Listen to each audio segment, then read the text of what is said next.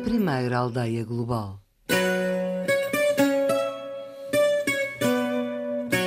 Marquês de Pombal e os Távoras.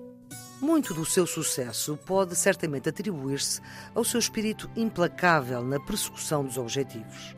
No entanto, era também de uma escrupulosa lealdade em relação ao rei Dom José, como ficou claramente evidenciado no processo dos Távoras. O rei viajava de carruagem para passar a noite com a amante, a jovem Marquesa de Távora, uma ligação que vinha indignando a família nobre a que se encontrava ligado por casamento. No primeiro portão da herdade dos Távoras, foi disparado um tiro sobre o braço direito do rei, que ferido se retirou. Foi a sua sorte, pois no segundo portão encontravam-se homens armados, chefiados pelo Duque de Aveiro, que, aspirando suceder-lhe, o aguardavam para o matar. No processo judicial que se seguiu à tentativa de atentado contra o rei em 3 de setembro de 1758, o Duque de Aveiro foi acusado de ser o autor do disparo contra Dom José. O Marquês de Pombal foi rápido na execução. No dia 4 de janeiro foi constituído o tribunal, uma semana depois foi lida a sentença e nove dias depois foram executados os Marqueses de Távora, o Duque de Aveiro e a família dos Condes de Atoguia, algumas das mais relevantes famílias da nobreza de Portugal. A execução demorou várias horas e a primeira vítima foi a Marquesa de Távora. O ato foi público e teve lugar em Belém, em Lisboa. Por ordem do Marquês de Pombal, a casa da família foi demolida e os jardins cobertos de sal.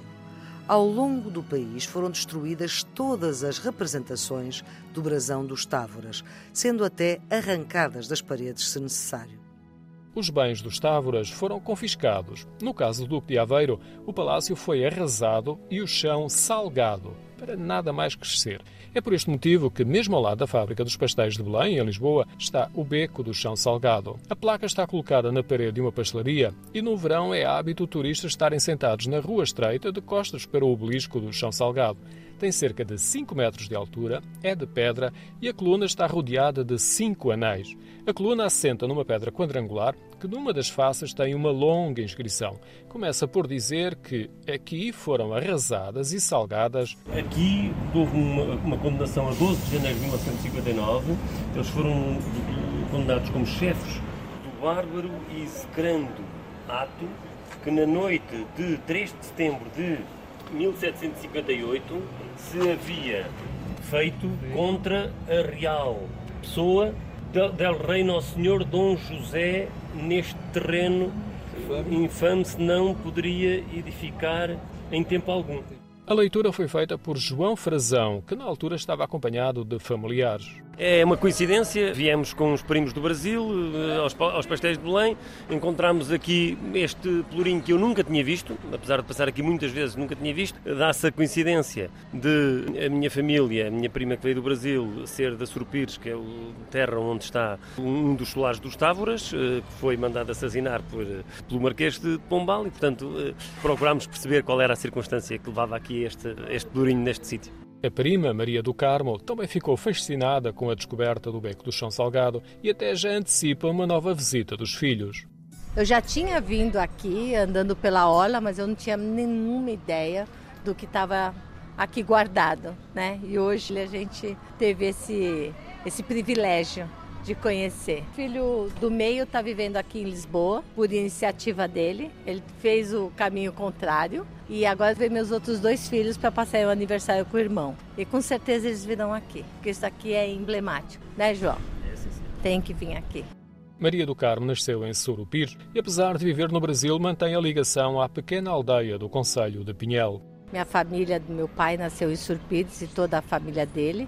Eu amo aquela, aquela aldeia. Uma aldeia, a gente costuma dizer que ela tem uma energia que nos traz sempre para ela. Eu, graças a Deus, consegui trazer meus filhos para conhecerem Surpides. Eles amam Surpires, eles têm uma, um amor por aquela aldeiazinha que não tem nem 500 habitantes. E eles já conhecem a história dos Távoras ou não? Conhece, conhece. Meu filho mais velho, Gabriel, ele é um estudioso dos Távoras, é um dos, dos apaixonados pela origem toda de, de Sorupires. O cordão umbilical de Sorupires está muito relacionado com os Távoras. Foi Soeiro Pérez de Távora que deu origem ao povoamento e no século XV construiu aqui um solar. Parte da estrutura, em forma de castelo, ainda chega aos dias de hoje. É o caso de duas torres altas, com poucas janelas, e a parte central do edifício é mais baixa. No interior, construíram a capela do solar, dedicada à Nossa Senhora da Esperança. É um edifício todo de pedra, tinha uma, uma capela interior, tinha com telhados de madeira, com frescos, creio eu, de madeira. Eu lembro-me quando era miúdo, o telhado ainda estava em pé. O telhado deve ter caído, talvez há 10 anos, 12 anos, caído de forma definitiva, digamos assim. Os Távoras tiveram os seus bens confiscados, mas o solar de Sorupires foi uma exceção e continua como propriedade privada. No entanto, apesar de classificado como imóvel de interesse público, encontra-se em fase adiantada de degradação. A questão que se põe hoje relativamente ao Palácio da Sorupires, eh, ao, solar dos Távoras, é saber porque é que continua no estado em que está e porque é que o monumento, que é monumento nacional, não é, entre, não, não é intervencionado pelo Estado e não é garantido que seja reposto o telhado, que já entretanto caiu, e seja dada uma função que seja útil para a cultura, para, para, o património do nosso país. Há muitas histórias lá ainda dos Távoras ou não? Não, não, não.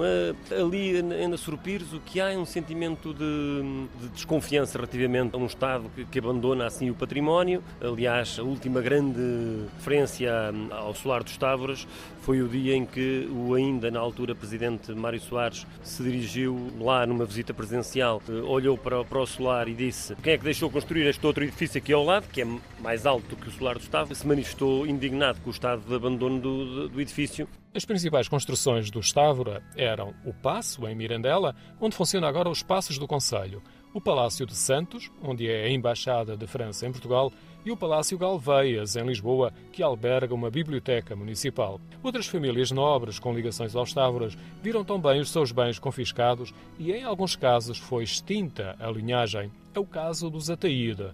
Na noite do atentado, segundo o relato de um familiar, o conde Otoguia estaria na casa do Estávora, em Lisboa. Jerónimo de Ataído, o 11º conde de Otoguia, era casado com Mariana Bernarda de Távora, filha dos marqueses de Távora, e foi acusada de cumplicidade. Foi o último conde de Otoguia, foi executado com os Távoras em Lisboa.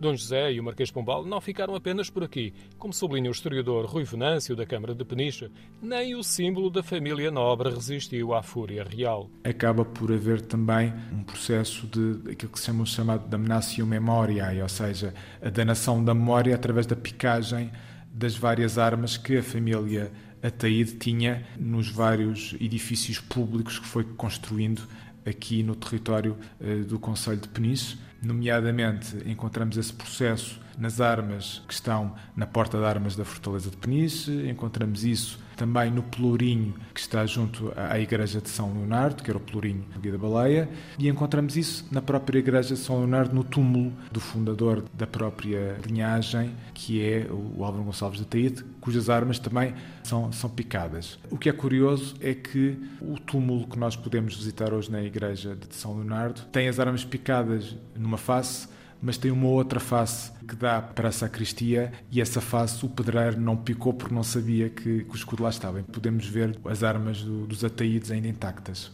No Pelourinho, que está no meio do largo, bem podemos procurar, porque pouco a nada se percebe do brasão. É feito em cantaria de calcário e o capitel, no alto da coluna, está todo deformado. O Pelourinho é do século XVI, está classificado como de interesse público e a bonita Igreja Matriz de São Leonardo, mesmo em frente, é monumento nacional e foi um dos sinais do poder dos Autoguia. O túmulo de Álvaro Gonçalves de Ataída está na parede do lado esquerdo da igreja, próximo do altar-mor, e em cima tem algumas inscrições. É no outro lado, na sacristia, que finalmente conseguimos ver um escudo desenhado em relevo. Foi com Álvaro Gonçalves que os Ataíde se tornaram uma das famílias mais ricas da nobreza e ficou senhor, entre outras terras, de Atoguia da Baleia, que na altura funcionava como um porto costeiro, porque o que é hoje Peniche era na altura uma ilha.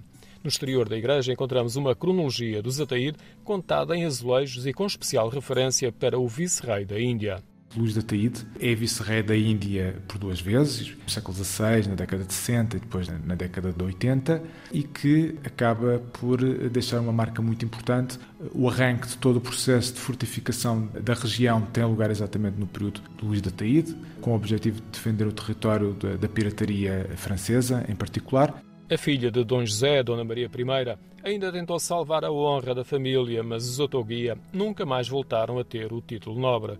Foi também devido à intervenção da filha de Dom José que o Beco do Chão Salgado é hoje um espaço diminuto e fortemente urbanizado. Dona Maria terminou com a jura, escrita no obelisco, de que neste terreno infame se não poderá edificar em tempo algum. O rei Dom José, 14 anos mais novo do que o Marquês, morreu em 1777.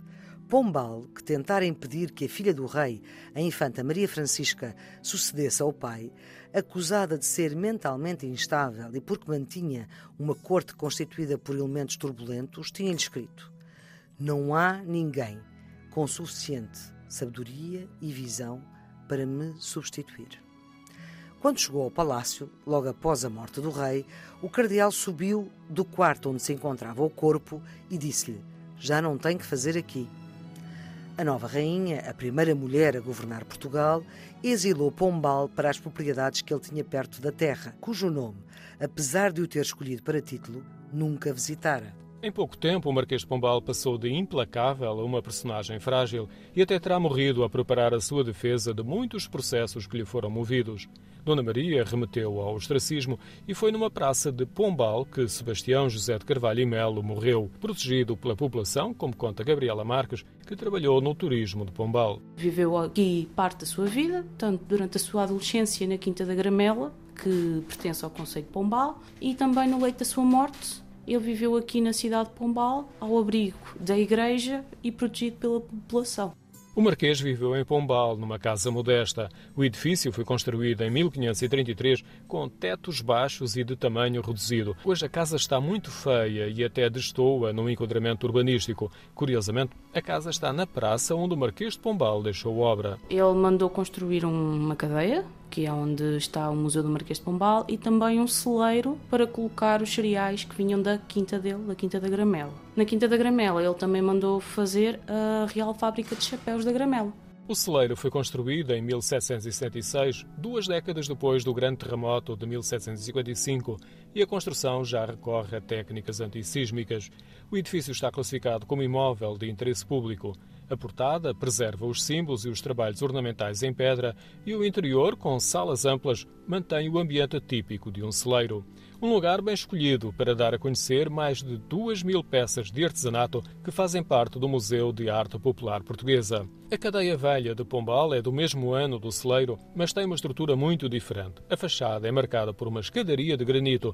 É aqui que funciona o Museu Marquês de Pombal e as várias coleções foram também oferecidas. O antiquário Manuel Gameiro recolheu durante 25 anos muita informação e documentação que permitiu a criação de um museu monográfico. Sua árvore genealógica, alguma documentação sobre as obras que ele fez a nível nacional, a Companhia dos Vinhos de Alto Douro, a Companhia das Pescas do Algarve. Também pode encontrar uma parte mais interessante, um núcleo sobre o terremoto de Lisboa, como foi feita a sua reestruturação, da Baixa Pombalina e também o seu túmulo uma das peças que mais chama a atenção é o túmulo em madeira, onde estiveram os restos mortais do Marquês de Pombal durante mais de 70 anos, até serem trasladados para a Igreja das Mercês, em Lisboa. Este foi um retiro provisório, porque mais tarde, em 1923, os restos mortais foram para a Igreja da Memória, na Ajuda. De certa forma, fechamos aqui um ciclo com a história, ao voltar ao início, ao atentado contra Dom José, que teve lugar no local onde foi edificado o templo, que também é conhecido por Igreja de Nossa Senhora do Livramento ou de São José. Num gesto de agradecimento por ter escapado com vida ao atentado, o rei mandou construir esta igreja. As obras começaram em 1760 e o projeto é da autoria de um arquiteto italiano que, entretanto, faleceu, como também o rei, e a igreja por pouco ficava apenas na memória. O edifício é muito bonito e tem uma fantástica localização com vista para o Tejo e está no meio de um terreno amplo, com algumas árvores que não impedem a percepção da imponência da igreja, designadamente a enorme cúpula e uma grande quantidade de janelas que deixam entrar luz natural. O interior também é em calcário, não é grande e deixo a descrição a Maria Joaquina, que aguardava no exterior o início de uma missa e que considera espetacular a decoração do templo. É espetacular. Por exemplo, tem a, a ascensão de Jesus aos céus ao cimo de, a seguir ao Santíssimo Sacramento, por cima, que não consigo segurar as lágrimas, é lindo, é digno de ver. A ascensão de Cristo a subir aos céus. Tem a imagem de Nossa Senhora e os pastorinhos do lado esquerdo, do lado direito o Sagrado Coração de Jesus e tem diversas imagens que são até São José com o Menino Jesus pela mão. É digna de ver. Ela por fora também é muito bonita. É essa senhora, é uma, uma estrutura muito linda. Gosto muito destas obras antigas, gosto imenso de ver. No lado direito, num pequeno compartimento, está uma urna castanha com os restos mortais do Marquês de Pombal. A urna está assente numa base de pedra. A fechadura e uma estrutura metálica acentuam a rigidez da forma. O elemento mais suave é a luz natural que entra por uma janela que está mesmo ao lado. O Marquês, que chegou a ter alguns litígios com a Igreja, já para não falar dos jesuítas, tem agora os restos mortais ao lado da nave central da Igreja. O compartimento tem sempre a porta aberta e o Marquês é o mais assíduo aos rituais religiosos. Maria Joaquina, apesar de não saber a origem da Igreja, prefere atribuir o mérito a Dom José. Ah, ainda bem, fez ele muito bem, não está no céu. No alto da barca do inferno, Gil Vicente teria maiores dificuldades em ajuizar qual o destino a dar a Sebastião José de Carvalho e Melo.